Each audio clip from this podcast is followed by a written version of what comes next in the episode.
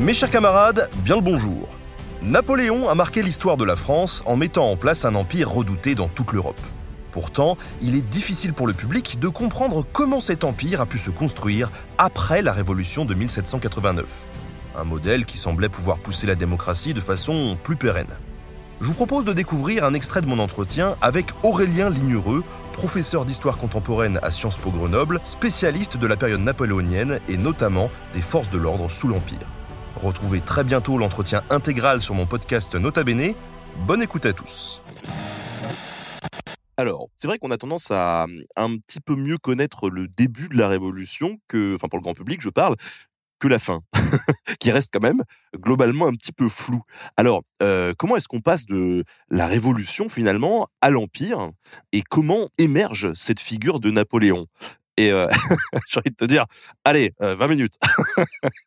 non, mais c'est une, question superbe. Hein. Euh, alors, en effet, hein, ce qui réunit les Français en, 1795, c'est la volonté de finir la Révolution. Le problème, c'est que ce qui oppose le plus les Français en 1795, c'est la manière d'y parvenir. Hein, comment finir la Révolution? Tout le monde est d'accord, il faut en finir, mais ce qui prolonge la Révolution, c'est qu'on n'est pas d'accord sur la manière.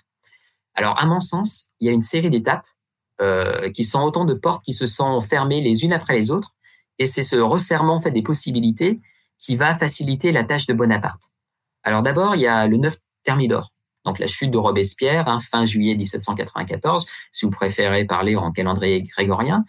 Euh, bah, ce 9 Thermidor, alors bien sûr, il y a eu des manipulations, euh, mais grosso modo, euh, voilà, on a convaincu la population qu'elle avait, euh, avec le 9 Thermidor, ça en était fini de la terreur. Hein. Euh, mais c'est surtout, en fait, le 9 Thermidor, c'est quoi? C'est la fin d'une conception terriblement exigeante euh, de construire la République sur la vertu civique, de révolutionner la vie collective. Avec la chute de Robespierre, cette conception très exigeante, très, très participative, s'achève. Ensuite, deuxième fermeture, il y a eu le printemps 1795. C'est la défaite des sans-culottes et des femmes du peuple. Alors, euh, le peuple hein, s'était mobilisé contre la convention thermidorienne, c'est-à-dire ceux qui avaient renversé Robespierre, dans un contexte de pauvreté et de vie chère. Euh, ça avait entraîné un soulèvement, l'invasion de l'Assemblée, mais qui avait été durement réprimé. Et l'échec euh, du printemps 1795, ça signe la fin des journées révolutionnaires il n'y aura plus de prise de la Bastille, il n'y aura plus de prise des Tuileries. Euh, c'est-à-dire c'est la fin du peuple comme acteur direct du changement politique. Hein. Euh, bah, les gens rentrent, euh, restent chez eux. Voilà, la rue est maîtrisée. troisième fermeture, bah, c'est en fait les victoires des armées républicaines. Donc dès à l'extérieur, dès 1794, avec la victoire de, Fleurus, mais aussi à l'intérieur avec l'écrasement des royalistes à Quiberon euh, donc en Bretagne en, juillet 1795. Pourquoi c'est important? Bah, Ça marque la fin des espoirs des royalistes d'en finir avec la Révolution. Bref, de sortir de la Révolution par la contre-révolution. Et même euh, les souverains d'Europe, par exemple le roi de Prusse, comprennent qu'il va falloir s'accommoder avec la République française. Euh, une quatrième porte qui se ferme, bah, c'est le coup d'État du 18 Fructidor en 5 c'est pas celui de Bonaparte, hein, le Fructidor en 5, c'est euh, le 4 septembre 1797. Qu'est-ce qui se passe?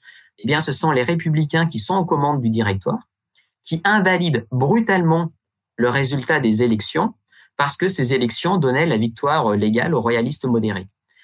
Euh, avec ce coup de force, et il y en aura d'autres qui suivront, bah, prend fin l'idée que la révolution finira, pourrait finir d'elle-même grâce à la pratique routinière des élections, grâce à l'alternance. Alors, en tout cas, une chose est sûre, on comprend que le pouvoir militaire, que la force militaire, bah, sera l'acteur moteur de la fin de la Révolution, quelle qu'elle soit.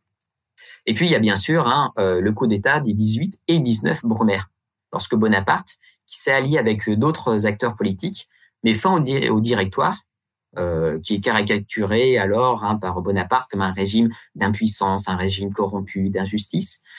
Euh, qu'est-ce que ça marque là? Bah, Ça marque le début de la fin de la politique.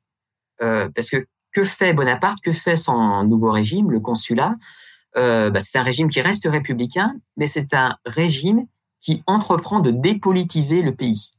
Euh, après dix ans de révolution, dépolitiser le pays pour le pacifier, pour le sortir des troubles civils. Euh, allez, encore une avant-dernière étape, c'est l'année 1802, c'est celle d'un grand tournant. Bonaparte a toutes les cartes en main. Il a mis fin à la guerre civile en France. Euh, il n'y a plus la guerre hein, euh, dans l'Ouest. Hein, il, est chaud en sang soumis. Il a obtenu la paix avec l'Europe grâce à sa victoire à Marengo. les Anglais eux-mêmes signent la paix à Amiens. Napoléon a obtenu la paix avec l'Église catholique, avec le pape, par la signature du Concordat. Bonaparte est au zénith de sa popularité et s'en trouve récompensé par le titre de consul à vie. Et puis ensuite, hein, c'est euh, l'établissement de l'Empire. Euh, Peut-être quelques mots encore, si tu me le permets. Euh, si l'on se place cette fois non plus du côté des événements en général, mais du point de vue euh, de Bonaparte, bah, il y a une chronologie personnelle à, à dresser euh, en parallèle. Alors tout le monde connaît plus ou moins les principales étapes. Le siège de Toulon contre les Anglais en 1793, la répression du coup de force royaliste euh, par Bonaparte euh, à Paris le 13 vendémiaire en 4, hein, euh, la campagne d'Italie bien sûr, la campagne d'Égypte et le retour en France. Mais ce qui compte, euh, c'est la, la façon dont le jeune Bonaparte a vécu sa propre ascension. C'est-à-dire, euh, pour lui, les étapes qu'il franchit successivement bah, sont un tremplin pour aller, euh, comme on dit, euh, toujours plus haut, toujours plus vite, toujours plus fort. Euh, ce qui est fascinant de comprendre hein, et, de voir, c'est que le, général Bonaparte, hein, le jeune Bonaparte, a pris très vite conscience de ses aptitudes exceptionnelles. Hein, sur le plan stratégique, bien sûr, mais je crois que sur le plan politique, l'épisode après lequel rien ne sera plus jamais pareil, pour lui, où Bonaparte ne voudra plus faire machine arrière, c'est son séjour à Montbello. C'est quoi Montbello tu, vas me dire. Hein, euh, bah, c'est un palais baroque près de Milan, où euh, de longs mois durant, en 1797, le général Bonaparte a dirigé en véritable chef d'État, en chef de la diplomatie, euh, bah, des conquêtes qu'il venait faire en Italie. Hein. Il a une, toute une petite cour qui gravite autour de lui en 1797. C'est le tournant décisif, à mon avis, dans la maturation de son pouvoir personnel.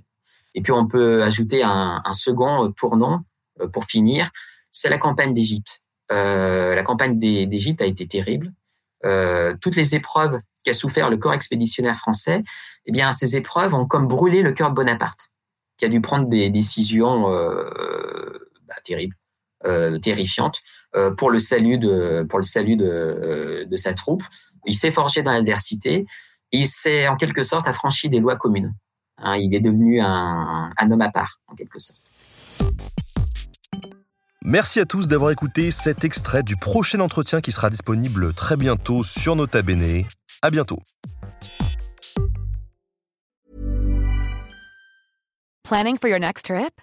Elevate your travel style with Quince. Quince has all the jet setting essentials you'll want for your next getaway, like European linen, premium luggage options, buttery soft Italian leather bags, and so much more. And is all priced at 50 to 80% less than similar brands.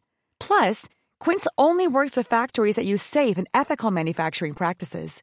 Pack your bags with high-quality essentials you'll be wearing for vacations to come with Quince. Go to quince.com/pack for free shipping and 365-day returns.